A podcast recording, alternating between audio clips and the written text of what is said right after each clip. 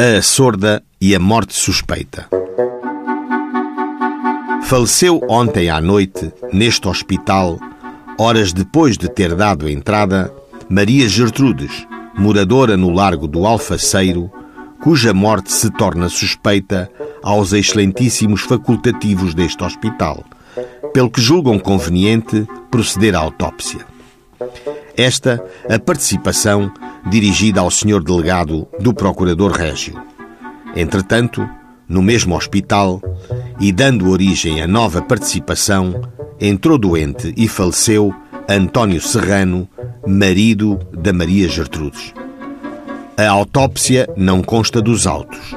No entanto, foi feita a investigação, inquirindo-se testemunhas.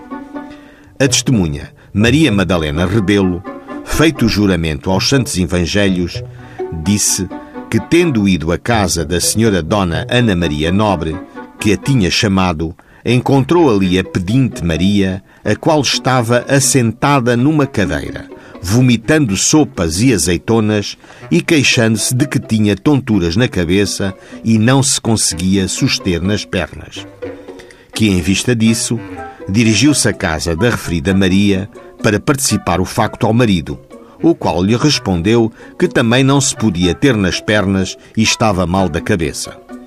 Disse-lhe ainda que ele e a mulher tinham nesse dia comido apenas uma à sorda preparada por ele.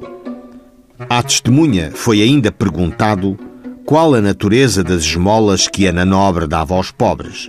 A tal pergunta respondeu que as esmolas são sempre a dinheiro e que não julga possível a mesma senhora dar-lhes azeite porque não tem. Ouvida Ana de Mendonça e Brito, disse que mandou a Maria Gertrudes comprar duas arrobas de lenha. Que ela voltou dali a pouco com uma parte da lenha e, chegando ao portão, entregou a lenha e se agarrou a um alegrete, tremendo violentamente. A testemunha atribuiu o ocorrido à fome e frio e mandou-a para a cozinha, fê-la assentar junto ao lume e que se aquecesse uma chávena de café. Logo que a bebeu, a mulher começou a vomitar primeiro líquido e depois substâncias alimentares sólidas. Mais disse que costumava pagar em dinheiro os poucos recados que a Maria Gertrudes lhe fazia e que há muito tempo que não dá azeite a pessoa alguma por o não ter. Joana da Conceição, também inquirida como testemunha, disse que viu a Maria Gertrudes tremer muito e que supôs ser nervoso.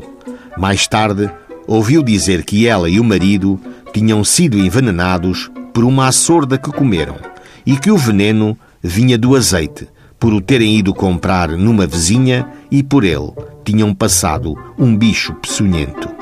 No inquérito, mais páginas escritas não há. Porquê? Certo é que a Maria Gertrudes e o Serrano eram indigentes.